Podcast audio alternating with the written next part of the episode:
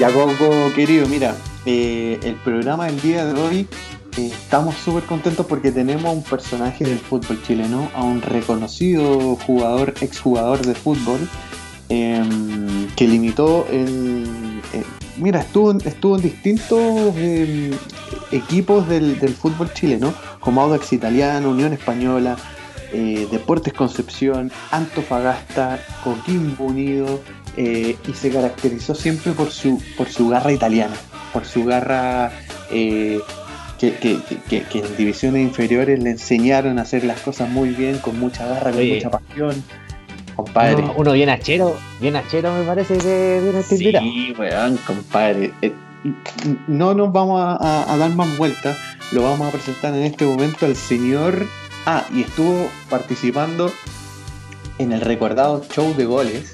Ahí haciendo sus performances de, eh, de bailarín. Después nos va a contar un poquito más de eso. Así que un aplauso para el señor Marcelo Zunino. Nino, bravo.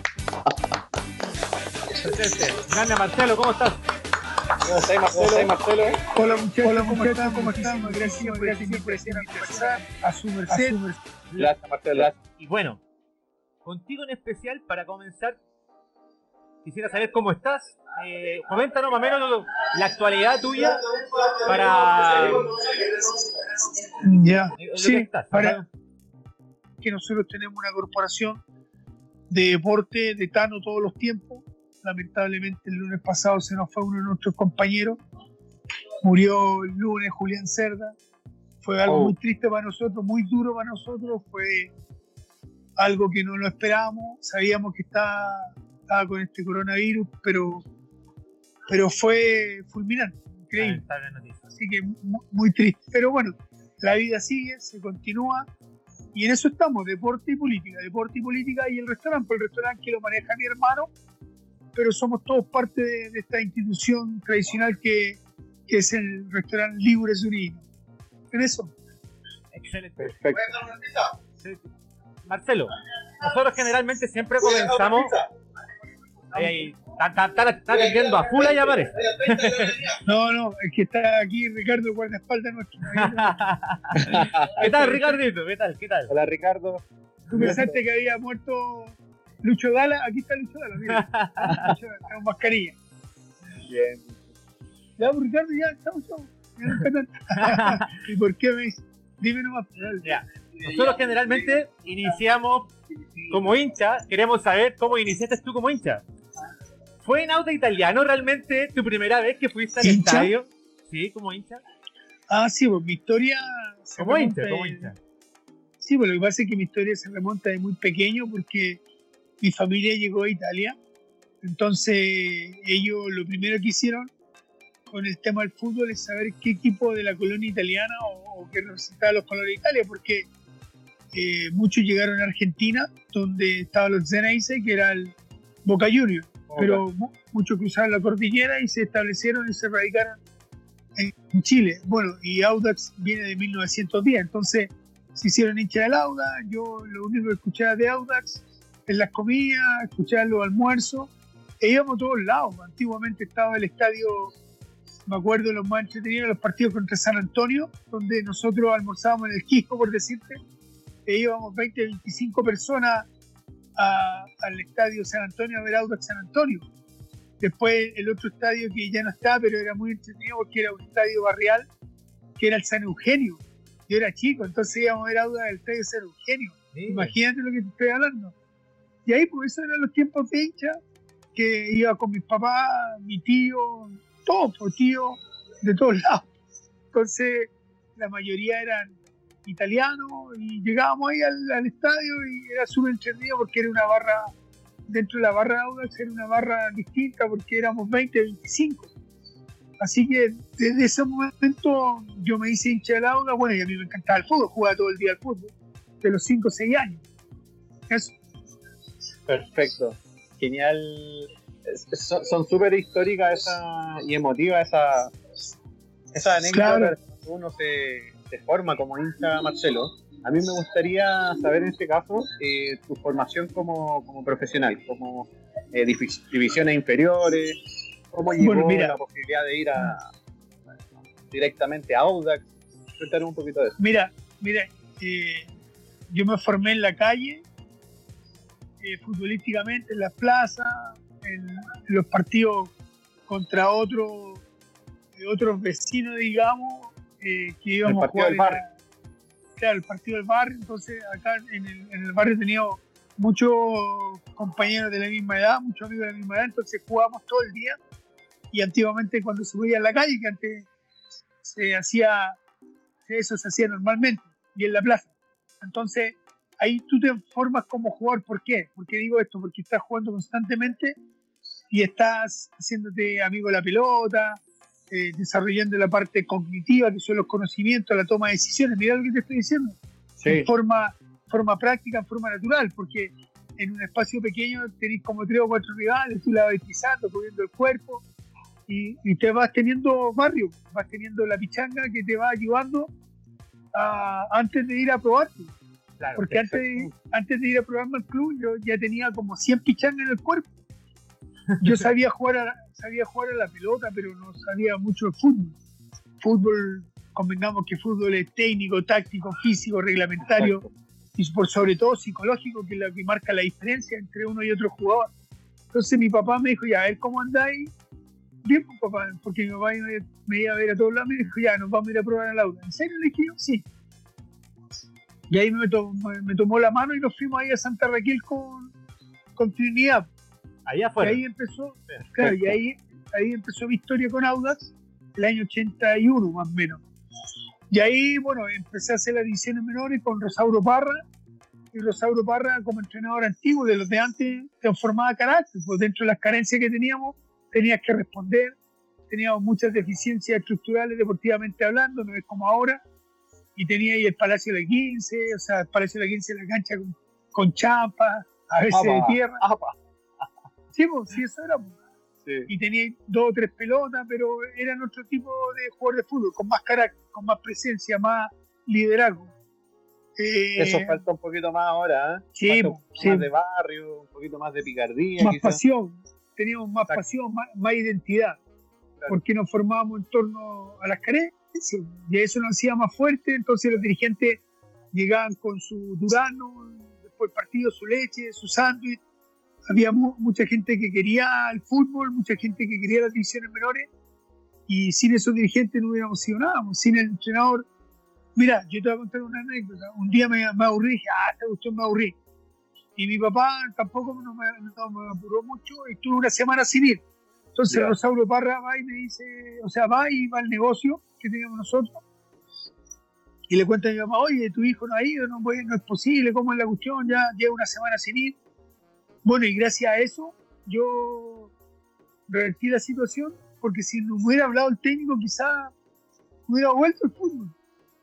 Me habló, la decisión porque te, te aburriste, estáis pasando un mal momento, algo así. claro, es que me dejaban en la banca de repente, entonces eso a uno le chorea. Entonces, A cualquiera. tiene, Queréis pues, jugar, tiene- ¿no? tiene que ser maduro, maduro para tomar esa decisión. Bueno, y ahí entendí que el jugador de fútbol profesional es el que se para más veces ante la adversidad.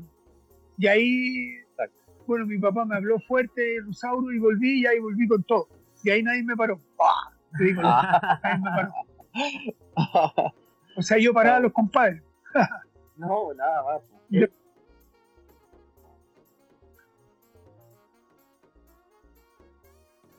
fui a probar de delantero y jugué adelante. Y ya faltó el central, a los 17 años faltó mi compañero que juega defensa central y me dijo el profe, ya voy a jugar atrás. Pero ¿cómo prefiero jugar? Si juega adelante. No, no, no, atrás. Si juega de centro delantero, jugar de centro delantero es lo mismo que central nomás. ¿Cómo? Sí, pues son los mismos movimientos, defendí la misma área, el otro la ataca. Y ahí me fui para atrás y no salí más. pues. Y me acuerdo que en ese partido Rosauro Parra le dijo a, un colega ahí al lado que iba, porque nosotros jugábamos en Quilín, ¿cachai? Ya. Y de la, de la de Quilín hacia la NFP había que caminar. Y, y el profe Rosauro tenía un Cinca y nos llevó, yo iba atrás. Y le dijo al, al copiloto, cacho, todavía me acuerdo, le dijo, aquí atrás, aquí atrás va el futuro central de Audi. No.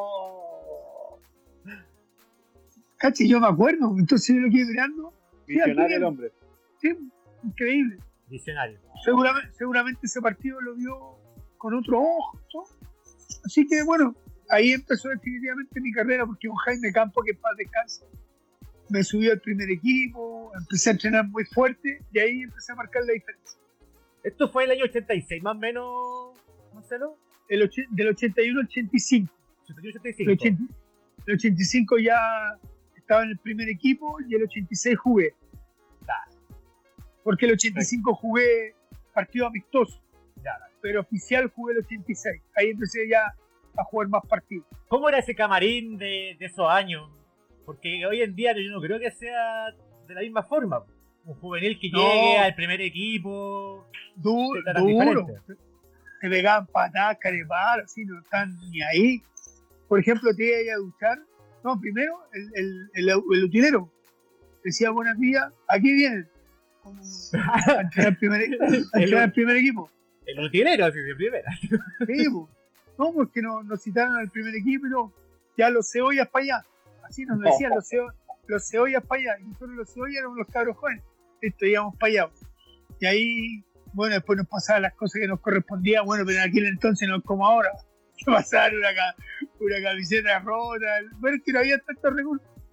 Claro. Después te ibas a duchar, estabas duchándote a lo mejor enjabonado y llegaban los mayores y te decían fuera. Pero ¿cómo si no hemos- todavía no hemos terminado de duchar? Ya, fuera, fuera nomás, esperen afuera. Llenos de jabón. De champú en la cabeza y afuera esperando, muerto de frío. Se te achicaba todo hasta el pensamiento. y, lo, y, lo, y los otros conversaban en la ducha y nosotros afuera esperando. Pero ya pueden pasar sí, después de 20 minutos. No, si era muy chistoso, compadre. O, o te- de repente te metías al sauna y, y ustedes, putos pelados, ¿qué hacen acá? No, estamos ya afuera, esto es para los que, para los jineteados, para los que llegan Claro. años. Chao, chao. Y para afuera nomás, po. ¿Cachai, no? Y el clavo de repente decía, ¿qué? Son hartos pavos. Porque no, de- el día domingo, si no nos citaban al primer equipo, teníamos que ir a jugar al, a juveniles. Opa. Pobre que no fueran. Y no, y habían compañeros que de repente no iban, decían, ¿qué se creen ustedes? Cabros tales por cuales son unos aparecidos, unos agrandados que no van a jugar a juveniles, que se creen que están en el primer equipo. ¡Ay! Y el clavo te da, te da todo el rosario el lunes. Oye, Marcelo, O, o, perdí ahí un partido. uf. Marcelo, habl- hablando del clavito eh, cuéntanos la anécdota que él, que él comentó. Yo lo vi en una, una cápsula que hay por internet donde él dice que te marca con las manos un, un número. Claro, claro, lo que pasa es que. Claro, porque el clavo se confunde. Y, y el Pablo Flan en una entrevista al clavo le dice: Caito, el mejor jugador que tú. Eh, Cataldo, ya, bueno. Y el jugador más pavo. Empieza así, cacha, a mí me dice. Empieza así, un tema de confianza, ya, pero le decía Pablo Flan, ah, ¿de cuál es más pavo? Dígale. Y me dice, Zuni. ¿Cómo va a decir? ¿Cómo decir a mí pavo si yo era lo más vivo que hay? Entonces, y fue esa porque fue esa talla, el partido con la U, que Maestri me metió un cabezazo que había pegado en el palo. Y el clavo me gritaba del otro lado porque estaba, suponte que la U estaba, el clavo estaba sentado en la banca, claro, en la banca sur, norte, no en la banca norte, Norte, sí. ¿Del Nacional? no, del Santa Laura, que el Nacional no lo pesco, pero el Santa Laura está encima, está lleno el estadio, entonces y me gritaba, ¡Suniro! Y yo lo pescaba, o sea, y de repente, ¡Suniro! Y yo lo miraba así, ¿qué quiere? ¡Eh, para acá! Me decía, ¿cómo? Eh, Estamos jugando. Le decía, acércate, no, no, estás loco, si estoy concentrado. Ven para acá, te estoy diciendo. Y no, no lo pescaba, y hay un break, ¡ay! hay un break, porque parece que es- había uno lesionado, decía, ¡Suniro, ven para acá, weón! No, lo decía, y me hacía con las manos así, eh, que se cachan, decía así. Y me, me hacía así, decía, ¿qué quieres? Ven para acá. Y me hacía así de lejos. Acércate, te estoy diciendo. ¿Qué número es este? Me decía. Y yo me hacía el leso porque sabía que me iba a retar. ¿Qué número es este? Y me voy acercando y le digo, ¿pero qué quieres? ¿Qué número es este? Me decía. El 9, le digo yo, ¿y qué esperáis que no lo marcáis? Oye, ¿cachai? Esa historia la he contado como 100 veces, pero igual es chistosa. Eh, No, machi. y, no, y la otra, cuando recién estaba jugando, yo me jugaba la vida, pero así, y, y tenía que marcar a paraguayos, uruguayos, con todo nomás. Pedetti, Siviero, el tanque Aranea cuando recién empezaba, uy, papito, esos paraguayos que llegaban, oh, eran terribles. Y, y en Muchos Brizuela paraguayos. también, Brizuela también jugó, pero Por eso eso fue, eso fue más adelante. más adelante, ah, Estoy ya. hablando de mi inicio. Inicio, ah, ok, ya entiendo. Claro, porque, pero igual tenía que marcar centro delantero ya mucho, por eso es que ya llevan años, pero no, no tenían tanta movilidad, entonces era más fácil para mí porque yo, ágil, rápido, pues porque te pegaban combo, te pegaban combo seco. Entonces una vez me pegaron un combo y el clavo cachó que me habían pegado un combo y me decía, no Rubí, no Rubí, sigue marcando, si arrugáis te saco, te saco. Y me habían pegado el medio, el medio combo, el hocico me había comido, disculpa las palabras, pero era eso. Y después Oye, Marcelo. ¿Ah? No, Dale, perdona, perdona, sigue, nomás, sigue, sigue, sigue. No, lo que siempre cuento en un partido andábamos mal, pero yo andaba en un avión.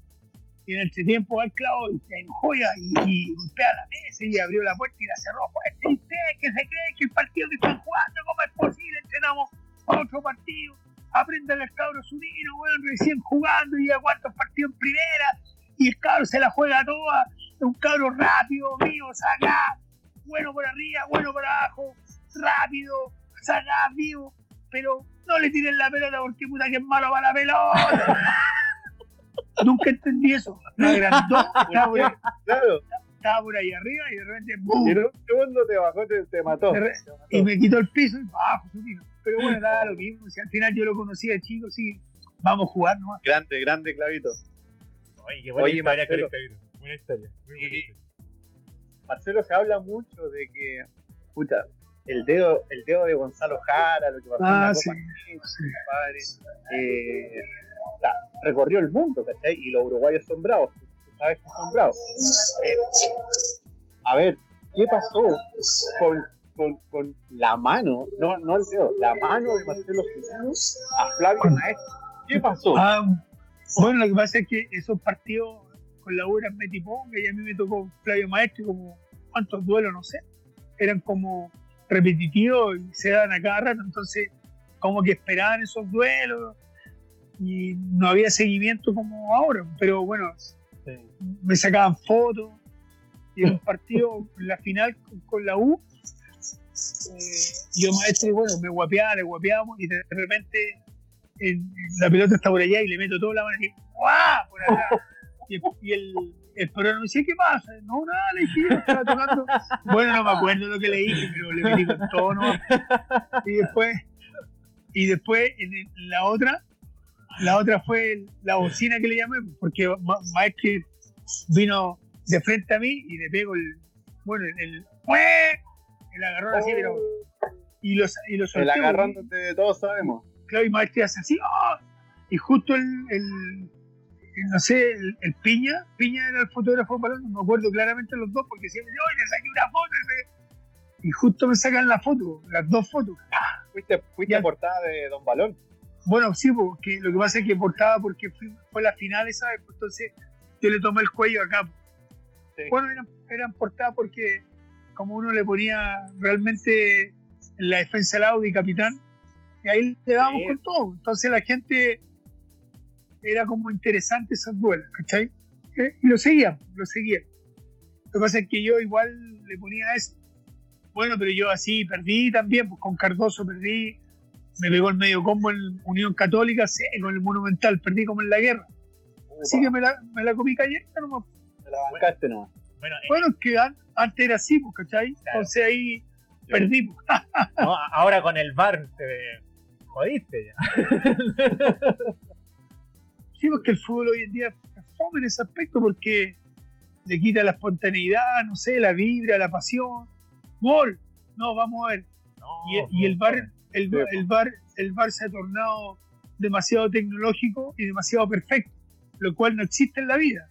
En ninguna disciplina existe lo perfecto. O sea, el bar dice está ahí, el, el dedo gordo está adelantado, si se anula el gol, eso no existe.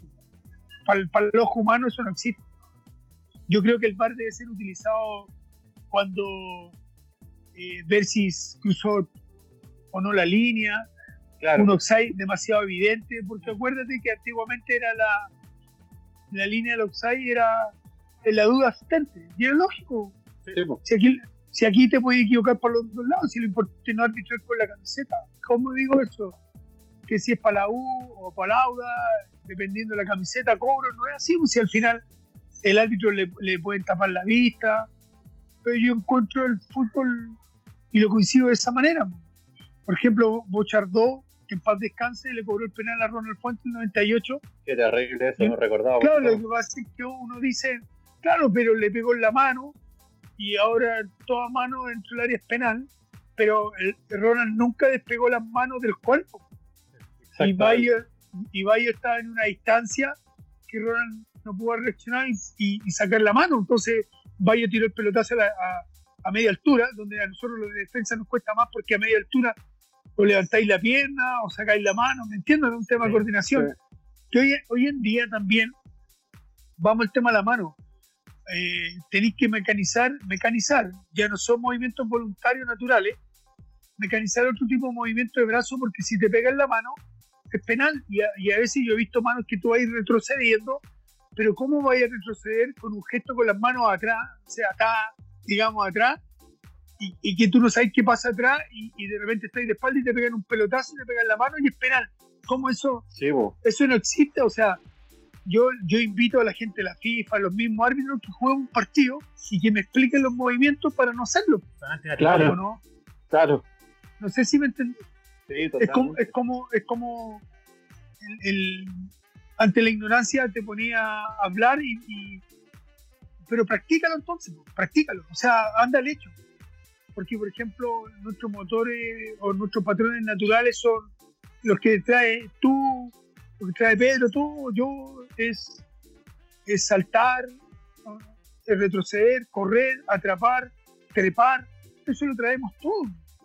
Entonces claro. es como modificar tu, tu ADN, tu, no sé, pues, tu patrón genético. No, no, no lo sé. Claro, yo creo que ellos no entienden. Entonces por eso que el fútbol se ha hecho muy fome. Bueno, la vida en general se ha hecho fome. porque, porque hoy día la tecnología, todo eso ha superado la, la, la realidad. La, es más ficción el tema. El, Pero en general, pues, más sociabilizar, de, de, verdad, todo, socializar de verdad. To, todo, pues, querido. Si podía hacer una pichanga en la plaza, una pichanga en la calle, ¿por qué no? Mira, yo, sí. bueno, me van a seguir preguntando, pero yo a medida que te voy conversando, voy conociendo o transmitiendo realidades yo tuve la oportunidad de ir a cursos a Cuba, a perfeccionarme en el tema social deportivo, recreativo deportivo, estuve con grandes deportistas, ya un gran deportista te lo podéis cruzar en la calle y conversar así como estoy con usted, con Sotomayor, la leyenda Sotomayor, todavía no le rompen, todavía no le rompen el récord de Barcelona 92 y ahí tuve la oportunidad de conversar con él en la mesa, wow. estuve con el campeón olímpico de greco-romana, estuve con el boxeador no recuerdo el nombre, pero olimpista, ¿cachai? Medallista, y tú estabas con él y es que otro tipo de cultura. Sí, Marcelo, para allá, aquí, aquí, aprovechando aquí eso mismo, yo. aprovechando eso, Ah, ya. aprovechando eso que estás contando, eh, sí, perdón, sí. y ver la diferencia que hay en Chile, eh, porque tú viste una, una realidad diferente ya. No, ¿qué es lo que le falta acá en Chile para poder llegar a tener esos niveles de atleta? Mira, mira, yo te voy a, te voy a, a grosso modo, a explicar el plan de entrenamiento de los cubanos. Los cubanos le dan mucha importancia a la materia humana, a nosotros mismos, digo materia humana, a los recursos humanos. Porque qué mejor que sacarle provecho y exigencia y rendimiento al, al humano, es lo mejor que puede pasar. Si lo otro es un complemento, por ejemplo, eh, grabar el, el entrenamiento, editar el entrenamiento, claro, tú lo ves, como ves un partido y dices, ¡ay, qué fácil jugar! Cuando veo a Messi, a Ronaldo, claro, pero llévalo a la práctica. Yo creo sí. que son complementos, yo creo que tenéis que sacar lo mejor del ser humano, lo mejor del atleta en cancha, en la práctica, en el entrenamiento, en la autodisciplina, en el deporte, o sea, en el entrenamiento invisible, como decimos, que es lo más importante, porque tú puedes entrenar horas, pero si soy un desastre en el entrenamiento invisible, cuando estás en la casa, para no olvidarte, no servís. Pero el, claro, lo que pasa es que el cubano tiene en la calle todavía, tiene en la calle, jugar en la calle, jugar en un parque, porque allá no hay autos de alta velocidad, la gente respeta mucho, hay muchos lugares como motreros para jugar, entonces ellos están en una etapa que nosotros teníamos en el año 80, así están ellos, sí. ¿cachai? ¿no? Entonces Están ellos, bueno, bueno, sí, pues, pero pero de, de- humanamente nos llevan muchos años, porque ellos desarrollan el entrenamiento en base a, a tu recurso humano, a tu, a, a tu, ¿cómo se llama? Habilidades humanas, capacidades humanas. Entonces, Exacto. por eso que llama el biotipo, la genética es distinta. Nosotros nunca vamos a sacar un campeón mundial de salto alto, nunca vamos a sacar un campeón mundial de greco-romana porque no teníamos ese biotipo. Pero Exacto. mira, ¿sabes lo que pasa? Es que los, los cubanos tienen, eh, tienen tremendo entrenador en diferentes disciplinas. Disciplina para el ping-pong, un entrenador eh, enfocado al ping-pong. Disciplina en ping-pong, investiga lo que es el ping-pong, la parte técnica, táctica del ping-pong, la parte física, y, y tienen un especialista en ping-pong, un especialista en greco-romano, un especialista en boxeador. O sea, ellos no andan con el general, o sea, en el sentido del preparador físico que sirve para esto, para esto, otro, no. El, el preparador físico especialmente diseñado para la práctica de diferentes disciplinas. Ellos Correcto. tienen, eh, ellos tienen eh, centros de alto rendimiento regionales en diferentes provincias de Cuba y al final ellos van a, a La Habana.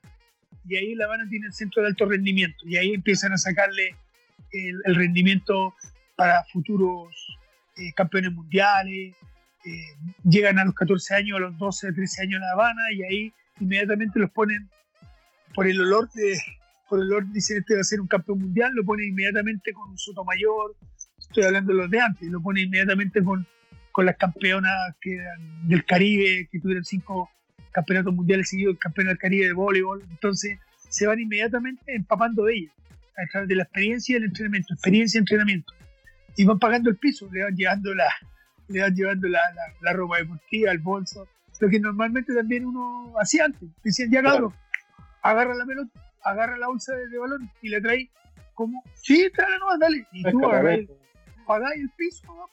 Pero lo, bonito era que tenía el jugador al lado, entonces tú miráis la práctica, miráis el entrenamiento, y creciendo en experiencia con él, porque te iba orientando y diciendo las cosas.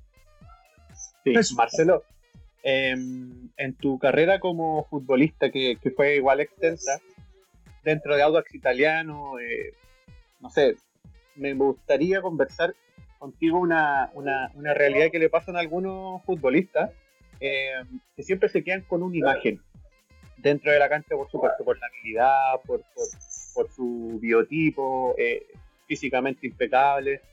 ¿Tú te acuerdas de algún jugador que marcaste, o algún delantero, eh, el cual tú hayas dicho, no, verdad que es extraordinario, eh, eh, es imposible marcarlo? ¿Te acuerdas de algún? O sea, no, no, no es imposible, pero era mucho. Para mí, o sea, el tiempo de antes había muchísimos buenos jugadores. Para mí el mejor era Sala, porque tenía una capacidad de control increíble, que tú le das un segundo y ya... Lo, lo que pasa es que Marcelo Sala tenía el control orientado. Venía la pelota y ya sabía dónde iba a bajar la pelota para finiquitar. Mira los goles de Sala, fíjate, ¿te acuerdas? El, bueno, el, el comentado pase de Sierra y Marcelo la, la, le quita la velocidad con el bullo y la deja lista para pegarle al arco. Muchos goles en River que él, él recibía y te hacía un, control orientado que te dejaba a ti a medio camino. Entonces tenías que anticiparlo mucho, estar muy cerca, porque le dais un milímetro y chao, te mataba. Sala era un, gran un tremendo finiquitador, un tremendo goleador. Pero yo me acuerdo cuando recién empezaba Reinaldo Navia en Valparaíso, lo marqué y yo dije, bueno, este va a ser un tremendo jugador. Reinaldo Navia, tremendo. Zamorano, ni hablar, Zamorano, un salto espectacular, diferente. Beto Acosta, un, un luchador Oh. del área, un goleador, o sea, te la, le dejáis también Bravo. Bravo, me imagino, muy, muy bravo. Muy, muy Gustavo bravo el de- Beto.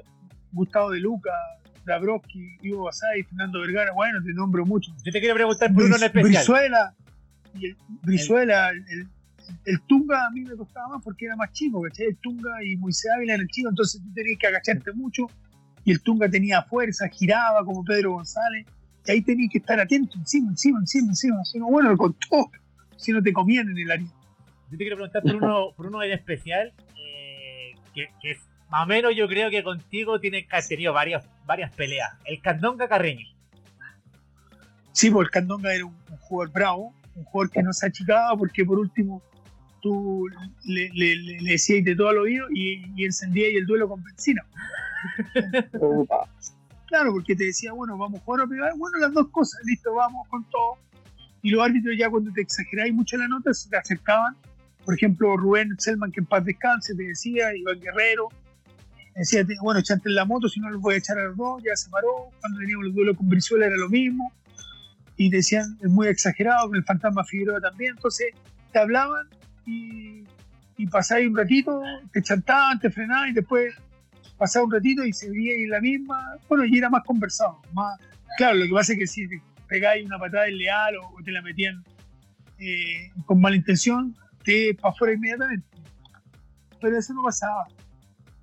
Siempre con balón. Siempre, bueno, los brazos abiertos, los, los combos, los mangazos que digan, eran parte de la fricción del fútbol, porque lo que más se da en el fútbol es duelo. Claro. Duelo, duelo, duelo. Hay, hay, hay un partido mientras tú jugabas en, en Audax eh, con un clásico rival que tienen que es con Palestino, donde hay una trifulca bien grande que se arma. Ah, sí. Llegamos hasta los camarines. Hasta los Uh. camarines. ¿Por qué se inició esa, esa pelea? Bueno, lo que pasa es que con Palestino teníamos los playoffs que le llamamos nosotros porque teníamos, mira, esto desde mucho tiempo. Ellos tenían, nosotros estábamos después de, de- de estar en Santa, en Santa Raquel con, ¿cómo se llama? Donde nos criamos Santa Raquel con Trinidad. Eh, nos cambiamos a entrenar al estadio cen- Bicentenario, el Bicentenario de ahora, el estadio antiguo que está en Enrique Olivares. Y Palestino entrenaba al lado de nosotros. Tenía una cancha donde hoy día la Villa Palermo entrenaban ahí, pues entonces todos los jueves eran los partidos, los partidos, ¿cómo se llama? Eh, oficiales, o sea, de entrenamiento oficial para el día, para prepararse tanto ellos como nosotros para el domingo, el sábado. Pero a muerte. A muerte, los partidos eran los playoffs, porque siempre en el medio eran como cinco partidos, entonces eran los playoffs. Bueno, y, y, de- y cuando nos tocaba jugar, nos entrenábamos con ellos. Y bueno, llega el día del partido y, y había rencillas del, del jueves, ¿cachai? O dime que te diré por la, por la prensa. Y no, yo me acuerdo que fue. ¿Quién fue? Se agarraron. Bueno, estaba lógico un de Palestina. No, y yo la embarré, llegamos peleando hasta el camarín. pues. Y ahí, como que. Y ahí, porque el, el- el túnel, viste que el túnel, el pasillo es largo. po. ¿Cachai? El pasillo es largo en la cisterna. po. Entonces salieron persiguiendo a, a uno de Palestino y llegamos hasta el camarín. po. Y los otros trataban de, de- de bloquear. Pero y, ahí, se- y, ahí, y ahí se paró. llegó, pero llegó al camarín, llegó a los camarines, camarines dentro del camarín. No, no, Ah, a ya. la salida. a la No, salida. Yo digo los camarines porque los camarines estaban, estaban juntos en la cisterna, no sé ahora. No me metí en los camarines, pero ahí era, dime que te diré, voladora, y hasta que calmaron entre los dirigentes, el entrenador, y además que bueno, el, árbitro que es, el árbitro se quedó en la cancha, no ha hecho nada, si llegamos hasta los camarines, bueno, y ahí después de, de, oye, cálmense, como típico, cálmense, ah, no peguís, como la cuestión, estáis loco, padre, pum, pum, y ahí, y ahí se calmó.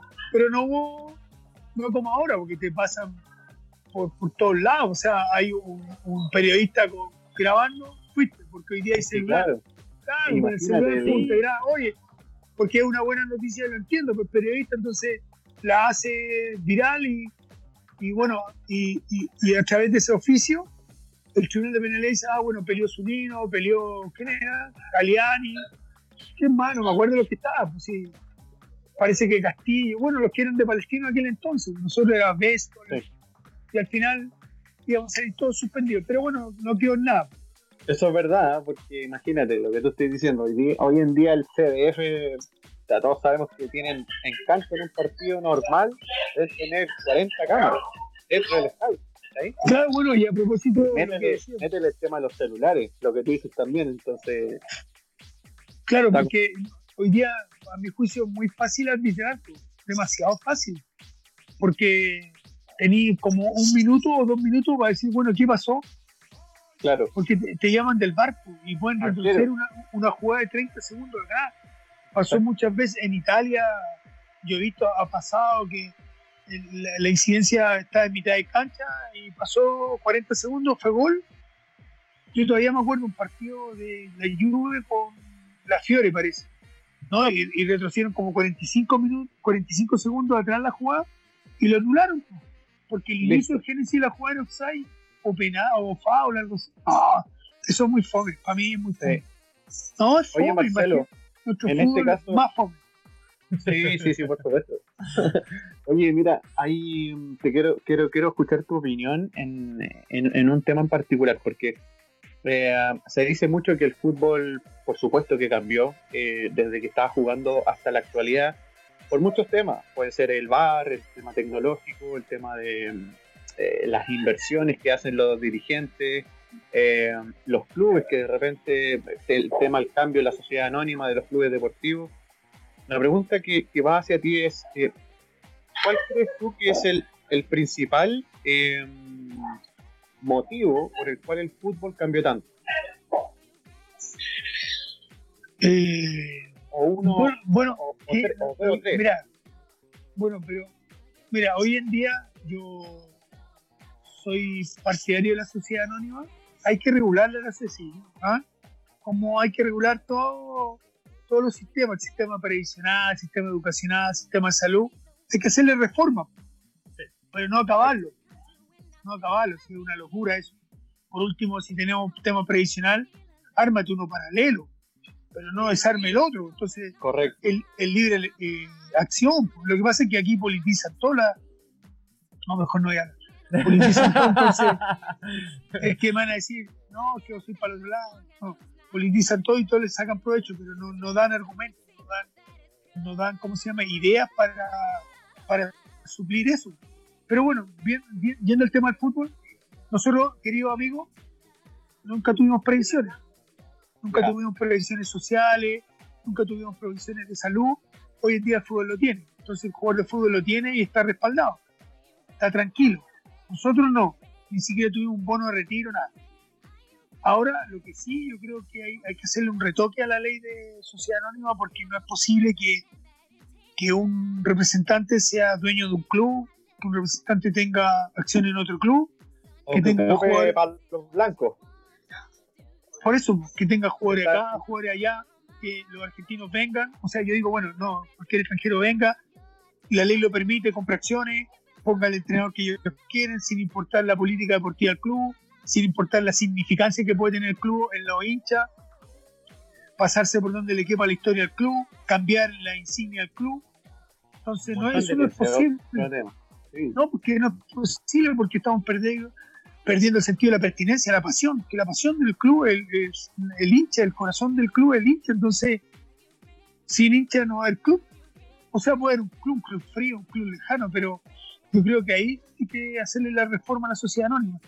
Eh, la presencia de, de un representante es solamente para un campo. ¿Cuál es el campo? Campo de representación de jugadores y se acabó no puede tener acciones en un club, porque imagínate un, un, ju- un representante que tenga acciones en su monte, ya digamos, en Serena, por decirte, y Copiapó.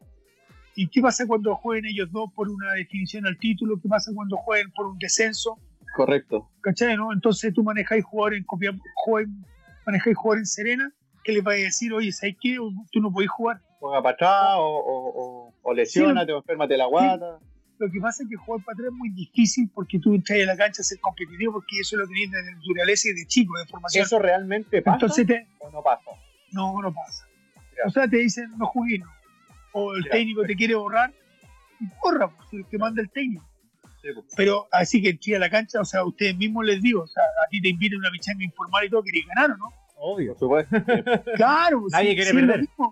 Claro, es, es lo que traen, traemos todos, indistintamente amateur, porque todos nacimos en el campo amateur, pues lo que pasa es que la- después fuimos profesionales algunos, pero todos traemos la misma formación, la misma naturaleza, entonces, ¿cómo entrar en una cancha a perder? Eso no existe, mentira.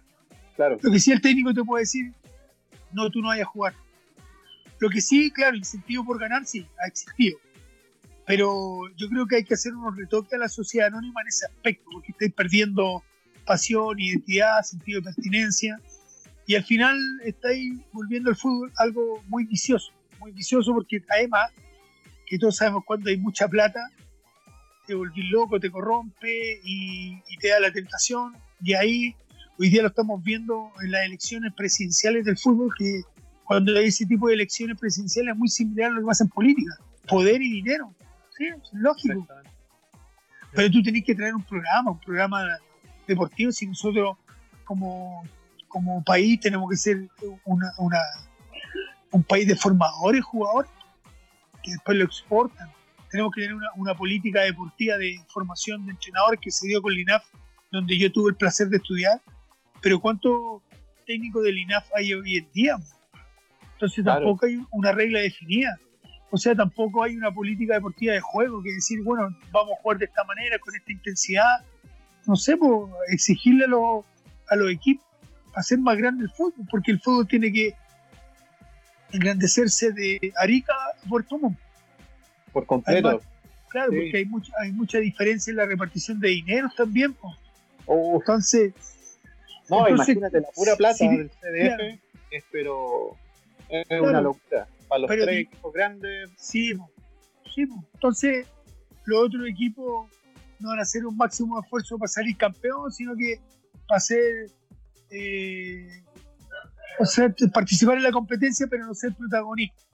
exactamente. Claro, lo, lo bueno que ha hecho la, la Conmebol, que ha ampliado la, la participación de los demás clubes en los diferentes campeonatos, o sea, en la pre-Libertadores, eh, eh, en, la, en la Sudamericana han ampliado más, entonces no son solamente los dos primeros como antiguamente era, ¿te acordáis que era el Claro. campeón, el subcampeón, Ahora y después le agregaron un, un- un ganador de liguilla, entonces pueden ir hasta seis equipos.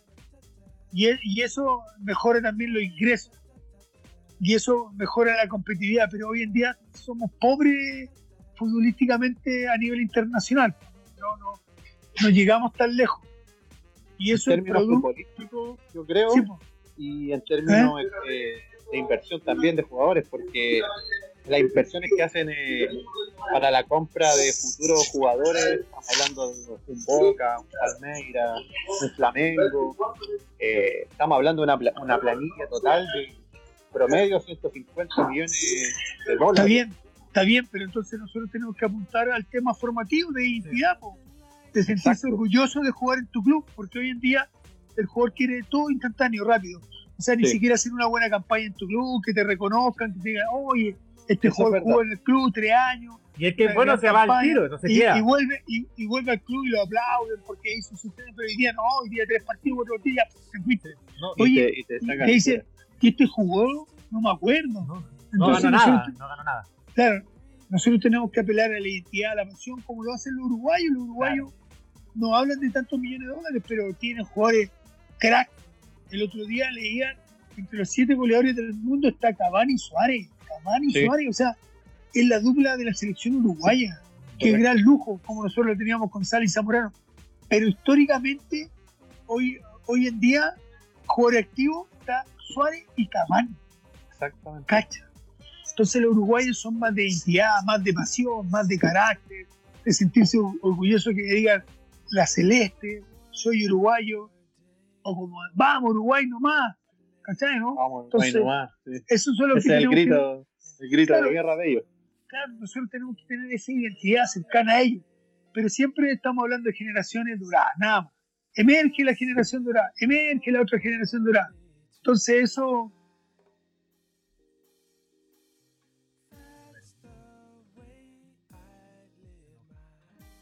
¿Se nos fue Marcelo? Se nos fue Marcelo un momento. Va a volver. Puede que, puede que a lo mejor, puede que a lo mejor eh, le haya entrado una llamada, a lo mejor, no sé. Vamos, vamos a volver a llamar. Vamos a volver a llamar. Entretenía la, lo que nos estaba contando, porque al fin y al cabo, eh, Disculpa, Bueno, es que. Esperen, es que. Esperen un poquito. sí, Sí, sí, Una emergencia, una emergencia. Al tiro ya. dale, Mira, ya, pero volvió. Vamos a llamar en, minutos. Es importante, Coco, lo que, lo que nos está planteando Marcelo, porque al fin y al cabo eh, son políticas deportivas, ¿cachai? Eh, políticas deportivas que lo está haciendo igual, tú sabes, bien católica. No hay un equipo que le venga así como. hay una distancia abismal igual, ¿cachai? Entonces, hay que apelar a eso, pero eh, tiene razón. Por ejemplo, puta, no sé, seis meses, un partido bueno, dos partidos buenos, o el campeonato completo, y claro, ya después bueno, lo venden, no sé, lo hemos comentado en otros programas México, también. tú, México. Sí, lo hemos comentado. Sí. Lo que sigue en el resumen pueden saber que nuestras opiniones son respecto. Eh, y lo hemos dicho en reiteradas veces. es importante de que los jugadores jóvenes se potencien y se nutran de su equipo, se, se pongan la camiseta bien y se sientan parte de- del equipo, sentir ese, ese- ese- esa pasión como lo indicaba Marcelo, como lo tiene el uruguayo. Que se ponen la camiseta y, y Sí, lo dejan todo. Siendo un país súper pequeño igual, ¿no? Exactamente. Tienen 2.500, 2.500, eh, 3 2.500 millones, mi- 3 millones de habitantes, perdón, 4 millones de 3 habitantes. millones, 3 millones de habitantes y, y van saliendo las generaciones. eh, eh, El ADN del uruguayo es, es diferente, es diferente. Sí, oye, ve- le damos algunos comentarios de gente, de nuestros amigos que están Vale. en el resumen. Vamos a Vale, saludar a Fabi Claire, a Fabiola Garrido, que nos manda saludos, Perfecto. toda la gente. Esther Callejón también nos manda saludos. Cristian, Jugadera también nos manda saludos. Mira, ahí tu viejo nos está mandando saludos. Un saludo para él. Muy bien, saludos, saludos. Jonathan Ahí está. Araya, ahí está, volvimos, volvimos. Bien. ¿Aló? Ahí está. Daniela, hola Marcelo, acá estamos de vuelta. Ya, espérate, déjame entrar a Skype. Ahí me ven, Todavía ahora no. sí. ¿Todavía Oye. no? Va a aparecer. Oye, muchachos, Ahí sí, ahí sí. pido, pido la disculpa al caso porque me están llamando de la municipalidad. Bueno, esto es un programa en vivo, esto es lo que pasa con un programa. Exactamente. Y, y esto, Y- eso, eso pasa. Y, y lo que pasa es que yo mandé unos casos de, de COVID para que le hiciera el PCR, entonces me estaban llamando médico a domicilio. Ah, ok. No, importante, importante. Hay que, eso es lo primero. Eso es lo Por eso es que les corté, disculpen, pero era importante. No, ¿Ya? Marcelo, por favor. Mira, siguiendo en ese mismo tema, nos gustaría que nos narrara un poquito de lo, de lo que te estás enfocando hoy en día. Particularmente, eh, bueno, off the record, nos estabas diciendo que eh, estabas como eh, dirigiendo un poquito eh, el tema de las cajas para algunos vecinos de la Florida, igual en la mañana. Ah, sí, lo vimos. ¿Se acuerdan que lo mostré en Sí. situ? Sí, Claro, Sí, lo, sí. lo que pasa es que la, la administración encabezada por el alcalde Rodolfo Carter eh, nos sugirió, nos planteó el tema de las cajas de, de mercadería antes que pasara la cuarentena. Cuando nosotros íbamos a entrar en cuarentena total, que fue dictada ya bueno, hace tres semanas, teníamos ya todo listo en cuanto a las cajas de mercadería de la municipalidad. Teníamos también la- la- el visto bueno del Consejo Municipal para la compra de pollo y las cajas de y los kits de sanitización. perfecto. Y, y lo otro eran los camiones que iban a sanitizar las calles, los paraderos, estaba todo listo para hacer frente a la cuarentena total. Cuando se dictó la cuarentena total en la Florida, salimos con toda la ayuda y eso la gente lo, lo apreció muchísimo. Y además que se aprobó también eh, los balones de, o sea, los vouchers de gas, de gas que eran, cada carga de gas eran 15 kilos, lo que en el fondo eran 30 kilos porque eran dos vouchers para que la gente pasara el invierno, junio y julio, que se suponía que la semana pasada y esta semana iba a ser el pic del, del coronavirus. Claro. Y bueno, gracias Correcto. a Dios estamos tratando de enfrentarlo de la mejor manera, con la mejor disposición, con trabajo alternado, porque hay que mandar gente a cuarentena, los funcionarios, gente que tiene que, que tiene presenta coronavirus, entonces también va a cuarentena, la gente que día cambió el protocolo, que tiene estrechez cercana, también tiene que ir a cuarentena, entonces es un trabajo titánico. Y después, bueno, llegaron las cajas de mercadería del gobierno de Chile, que también pues, tienes que tener toda la logística, tienes que tener todo el conocimiento de los cuadrantes donde los va a distribuir y que no se repitan las cajas de, de la municipalidad. Claro. Porque en el fondo, sumando lo que es el aporte del gobierno más las cajas nuestras, suman como 120 mil cajas. Tienes que llegar a la mayor cantidad de gente posible y en forma programada, porque no puedes entregarlo todo inmediatamente o todo junto, porque esto dura dos meses. Lo que yo veo, porque, eh, bueno, yo tuve a mi hija en Italia y yo fui en diciembre a Italia y en Italia empezó justo a mediados de marzo tema. Claro. Febrero, febrero, más. claro. No, a mediados de marzo, porque mi hija se vino el 8, todavía me acuerdo. Ah, ya. Entonces, entonces Italia duró hasta ahora, a principios de junio. Saquemos la cuenta, dos meses y medio, casi tres meses. Y lo nuestro empezó ahora a principios de abril, abril, El mayo, pic. junio. El pic, claro, Claro, y, y puede ser un mes más porque estamos en el pic de invierno. Exactamente. Bueno, y, y eso es, pues, eh, bueno, los pollos, sanitización, las cajas, el kit de limpieza, los vouchers de gas, eso, y vamos sumando. Eso es una labor muy buena que está haciendo en este momento eh, Marcelo, que, que- que nosotros destacamos mucho porque al fin y al cabo es una ayuda. Y eso, eso, eso es tu, eso es tu, eso es tu presente. Eh, pero si nosotros te hacemos la pregunta de, bueno, tú estudiaste en el INAF para ser Sí. entrenador eh, profesional, ¿tienes, ¿tienes la idea o las ganas, la motivación de decir, pucha, en un tiempo más quiero eh, tomar un equipo, me gustaría, eh, qué sé yo, empezar eh, en primera, en la B? ¿Tienes alguna, algunas ganas, ideas, o, o ya se te pasó las ganas de, de- de poder eh, dirigir un club? Mira, yo estuve eh, entrenador ayudante en Melipilla, me gustó, me entretuve, pero yo creo que mi idea, más que estar en la cancha, es gerencia deportiva, Perfecto. presidencia, ojalá algún día de Audax, que ese es mi sueño. Eso sería Ma- histórico. Marcelo, Marcelo, eso, eso viene de alguna base a nivel de que tú fuiste institutano. Entonces, yo creo que puede Sí. ser por ese lado que, que, que- que llame la atención ese tema de, de, de poder estar como líder, de ser líder. en realidad.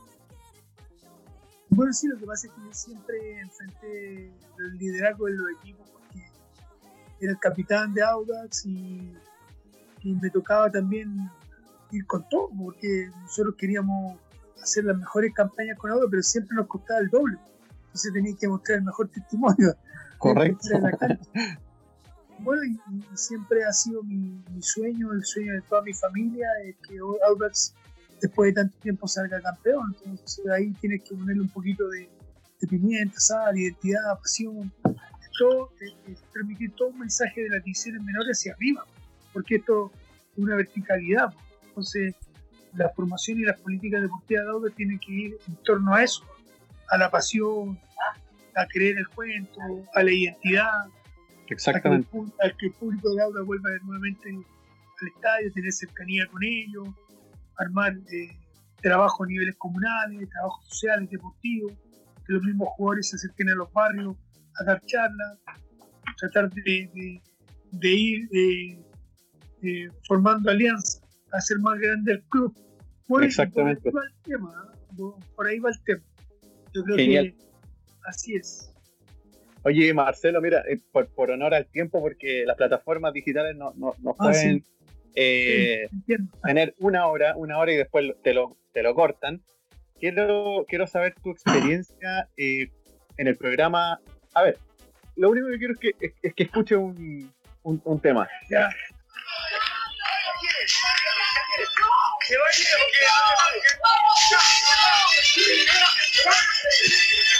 ¿Qué pasa cuando, cuando, cuando Bueno. escuchas esa canción? La historia es la siguiente. Siguiente. Chayanne empezó en la familia. ¿Cachai, no? En Perfecto. la familia cuando estaban las fiestas familiares, bautizos, eh, gente que llegaba invitada a la casa, ya sea a la casa de los primos, del cuñado y todo. Y minuto 40 y no, minuto, no, no minuto, 3 horas y 10 minutos de avanzar a la fiesta, aparecía Chayanne, ¿no? Diablo, Yo claro. ahí, círculo Chayanne. No, primero, primero apareció Juan Antonio Lado, Ah, sí, sí, sí, sí. Morena, eh, y después, bueno, cuando salió Chayanne al ruedo, Juan Antonio quedó de lado, apareció Chayanne. Y en la televisión Chayanne apareció en- cuando por primera vez se lanzaba eh, Morandé con compañía. Sí, Entonces Morandé con compañía estaban haciendo representaciones para entregar donaciones a diferentes lugares. Pues, y a mí me tocó, no me acuerdo, una fundación de, de- de abuelito, ¿Ya? y yo hice ahí por primera vez Chayanne. po. O sea, el líder de la casa lo prolongué hasta Morandé con compañía. fue Ahí tu primer empezó baile. Mira, televisivamente Chayanne. silenciadamente Chayanne. Y ahí empezó con eh, Salomé. Baila que ritmo te sobra, Sí. baila que bailame. Oye, pero un bailarín, un bailarín, pero de tomo el lomo, Marcelo. Claro, y incluso ahora eso me, me ha traído rédito en la junta de vecinos, en la fundación, en la campaña. Claro. Bueno, pero ahora, ahora con la nueva ley me voy de la municipalidad. Me voy, me tengo que ir porque son ya tres, más de tres reelecciones eh, y voy a ver qué hago. En octubre sabré lo que hago. Diputado. algo, al- algo se va a venir, algo se va a venir, seguro. Sí, sí. Bueno, tengo que ver mi futuro. Por supuesto. Bueno, lo que, lo que Dios quiera. Hay que ver el más allá. Exacto. Marcelo, yo te quiero retomar al fútbol y esta es una de las últimas preguntas que tengo y no la puedo dejar de no hacer porque hay muchos hinchas, hay muchos hinchas que son de otros equipos que están interesados. Sabemos que tú eres totalmente sintonizado con algo italiano, pero jugaste en otro equipo. Estuviste en Unión Española, Sí. en Concepción, Antofagasta, Coquimbo Unido, Osorno. Sí. Eh, pues, cuéntanos un poquito de, de- de cada experiencia en esos equipos para los amigos hinchas de, que quieren escuchar de, de esos equipos. Sí, pues en Unión Española eh, fueron gratos recuerdos, grandes jugadores. Tenía grandes compañeros, estuve al Coto Sierra, Botón Vega, Alexandro Navarrete, Manteca González, Jano Equipazo. Crono, nada, ese medio equipo. Oye, y Gustavo Puriel, que en paz descanse, el gran Gustavo Latín, va a contar una talla. Ya, pues llegamos a Unión y, y llegamos como 12 a Unión. Y don Manuel Suárez, oye, Manuel Suárez, presidente que entonces, cada vez que lo veo lo abrazo. ¡Hola, don Manuel! Porque me hizo un buen contrato y me cambió la vida económicamente. Dios, pues, que, ¡Hola, don Manuel! Me- me casé y no, pues, entonces, eh, don Manuel Rodríguez estábamos, oye, estábamos tirando al arco, ¿cachai? Centro atrás, ¡pum! Pencazo al arco. Y de repente le toca a Latín pegarle al arco y la tira por arriba al travesaño. Y don Manuel Rodríguez dice, a ese yo no lo traje. Y, todo así mirando, qué raro. Y después detrásito viene Gustavo por él y le pega igual y le pega por arriba al travesaño y dice, a ese tampoco lo traje. No entendíamos nada. Pero el viejo era buena onda. Descartándose así todo el rato. Bueno, ahí en Unión sí, tuve grandes momentos. Tuve a Don Nelson Acosta, que creo que el día está de cumpleaños. Cada cumpleaños hoy día le mandamos Estuve un don- a don Pedro García, Manuel Rodríguez, Guillermo Yar, grandes entrenadores. Aprendí mucho, grandes compañeros. Después me, me fui a Concepción, también en Concepción, gran ciudad, gran equipo. No sé, Concepción, ¿por qué llegó donde está? Si Concepción es grande. ¿Cierto? Pero sí, lo sigue, la gente va de todas formas, eso es lo importante que Pero no se olvida. O sea, Sí, pues, Concepción, el es, estadio. Concepción es grande, es grande, o sea, Concepción en primera te llena los estadios tranquilamente. Sí. Después, después en Coquimbo vi gratos momentos, yo me acuerdo de los partidos con Serena, oh, qué, qué buenos clásicos. Ese clásico, compadre, es extraordinario, es extraordinario. Coquimbo Serena. para acá, los coquimbanos para allá, no, no podéis perder. Y sé que yo tuve la oportunidad de hacer goles en los clásicos y eso como que me elevó la categoría de ídolo en Coquimbo. y después, bueno, estuve en Antofagasta con Andrija Percy, que en paz descanse, murió don Andrija. Me enseñó mucho, era un vanguardista del, del, del entrenamiento, aprendí bastante la parte táctica. Y en Osorno ni hablar, pues ahí conocí una gran persona, un gran personaje que en paz descanse, que me trae mucha tristeza porque murió Cachito Maldonado, que me enseñó mucho, vivi- sí. vivimos grandes campañas, una tremenda persona, una persona, oye, que te entretenía mucho, te contaba historias, te enriquecía en la parte deportiva, así que yo lo sentí mucho cuando murió el cacho, no lo podía creer. Nos juntábamos en las mañanas a desayunar con, con, con Pizar, con Morón, con Lucas, conversábamos del fútbol, fútbol, fútbol, fútbol, puro fútbol, vivimos grandes momentos en el zona, en el Parque Chot, cancha de barro, el cacho vivo, vivo, vivo pa- para manejar los partidos, para leer los partidos, nos contaba historias los pincharratas, gran, hicimos una gran campaña nosotros. Bueno, y ahí volví al Auda, volví en Gloria y Majestad, hicimos, bueno, con Auda fueron las mejores campañas, extraordinarias, con el mismo Cacho Malvinada, con Del Solar, el- la última donde me retiré con el Clavo Godoy, pero yo creo que los momentos más épicos que vivimos fueron el Cacho Malvinada. Finales, grandes partidos, llevamos al Auda a jugar Copa Internacional, a la Conmebol, entonces fueron momentos muy gratos con el gran Cacho Malvernal que aprovecho de rendirle un homenaje póstumo al gran Cacho. Nosotros también.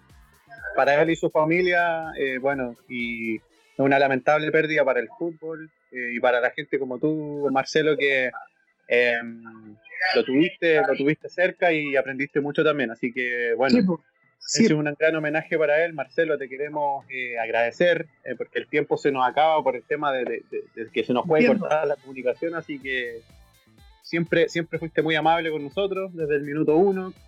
Eh, te agradecemos el tiempo, queríamos escucharte tu- tus vivencias completas, las anécdotas súper importantes. Eh, tus pasos por los clubes. ¿Qué momento nos dejaste en el resumen del hincha, Marcelo? ¿Qué momento Oye, nos dejaste? Enorme, enorme. Tengo, tengo, tengo radio porque el 89, partido con la U, estadio lleno en Santa Laura, metí un zurdazo, papá, al, al, al otro palo. Golazo, papá. Estaba en el vértice del área grande, sector norponiente, y ahí la clavé al otro lado. ¿Cachai? Estaba Pellegrini en la banca de la U.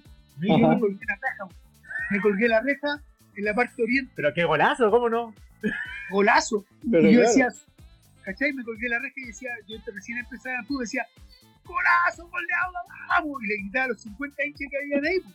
Y decía, soy más grande que Elías Figueroa. yo soy más grande que Elías". Cacha, hasta donde llegó mi, mi delirio. Por medio golazo, en serio. Empatamos a dos.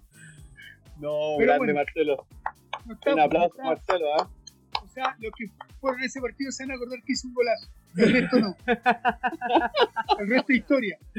¿No ¿Hay, hay registro hay registro? ¿Hay, hay registro? ¿Perdón? ¿Hay registro del gol? Puede que haya por ahí, tiene que estar. No, pues, no, no está. Si yo, lo único que está, ¿sabes lo que está en YouTube? La patada que le pega a Brizuela, nada más. Esa patada histórica en Sí, la vi. el estadio antiguo. No, si la la, la vamos a subir, la, la- la podemos No, subir, la, la podemos subir, la vamos a buscar, la podemos subir, porque es una patada que Oye. fue un penal que cobraron y te, fue, Escúchame. te- te fuiste expulsado. Pero es que al final, al final, mira, hasta el día de hoy la recuerdan esa patada. Imagínate si hubiera pasado de largo, hubiera, hubiera abrazado por los camarógrafos, hubieran dicho, oye, su niño no era tan vivo, no era tan guapo, porque hasta el día de hoy la pasan, pues, entonces quedé como guapo nomás. Pero esa te, te la cobró, Era Así, defensa central duro. Te la cobró Brizuela, porque Brizuela Lo era- eran, mitad, eran Brizuela. amigas, eran ¿Ah? amigos, eran amigos ustedes con Brizuela. Sí. Sí, pues el, el, el Hugo esa jugada se quería burlar para que yo pasara el arco. Lo caché. De hecho, en el, en comentario, no me acuerdo quién, no me acuerdo ¿Ah? quién fue el relator de, de ese partido que sale en el, en el Tito video, ya, y dice que la hizo una de más, era pegarle, si se, Sí. había pasado al arquero, El, el Tito, bueno, es que el Tito, bueno, cachaba, pues, y todos los que están en el fútbol cachaban que la quería hacer de más que yo pasara de largo. sí, Pero no, me fui de claro, podía haber hecho el gol y no. Después se me ocurre pasar por la, la barra, salir por la barra católica, me gritaban de todo y dije, a vos y a vos les pego a todos juntos si quieren, doy la vuelta y yo la embarrada. Pero claro que me agarraron, eso sí. Tres partidos, tres. Los quería ir a buscar. Sí, a todos. No, y cuando fui al tribunal de penalidades, bueno, pedí disculpas, bueno, ya le pedí disculpas porque yo era capitán, pedí disculpas a todo el mundo. Y el tribunal de penalidades va y me dice, señor Zunino, bienvenido. Sí, disculpe, no. ¿Quiere ver la jugada? No, muchas gracias. Tres partidos. Y ese es el único registro que hay, mira. Testigo, testigo protegido, testigo protegido. No, Comeré con la, comeré con la investigación. Qué grande, Marcelo. Excelente. Bueno, agradecerte nuevamente, Marcelo, por tu tiempo, por tu amabilidad, por, por tu buena onda, tu simpatía.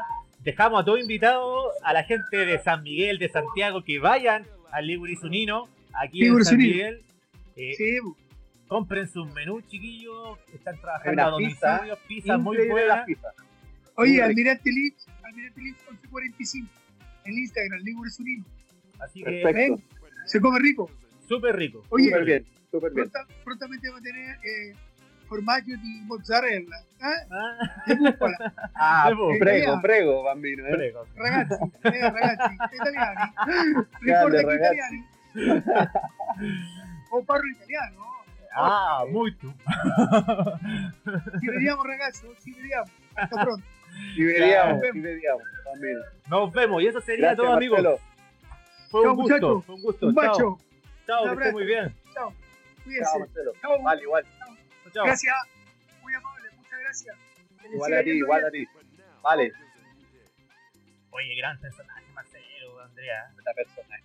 Tremendo personaje, weón. Gran personaje. Qué, qué bueno haberlo tenido aquí en el resumen de Insta. Qué manera de reírme con Oye, Marcelo pero- Zunino. ¿Ah? Oye, pero Impresionante. Impresionante. tremendo, tremendo, tremendo. Un personaje va encima, bueno, No, acabando la pandemia, tenemos que ir para allá. Tenemos Claro. que ir al. Está, está cerca tuyo, Coco. Sí, Ojo, está y a la vuelta, a la vuelta está. Aquí estamos a la vuelta. Así que capo, contento, capo. feliz con el programa de hoy. Muchas gracias a la gente que eh, estuvo conectada con nosotros en el live. Estuvimos en Instagram con algunos problemitas al principio, después se, se estuvo viendo mejor, pero ya se cortó, porque ese sí que se cortó. ese, no, no, ese no nos aguantó más de una hora. No aguantó. Facebook todavía está viviendo. Así que gracias Sí. a todos los que nos están eh, viendo todavía. A ver, yo quiero quedarme con los saludos. Eh, quiero que nos- la gente saludarlo. Jonathan Araya también lo, lo quiero saludar. A la Dani, Dani Sánchez, muchas gracias por, por haber estado con nosotros. Cristian Silva, gracias. Fabi, Esther, así que la Olguita, cuídate. Oye, un saludo grande a Silva, todos. Claire, Fabi Claire, muchas gracias. Así que los dejamos vetados. Esto fue el resumen El resumen de hincha. Chao. Chao muchachos.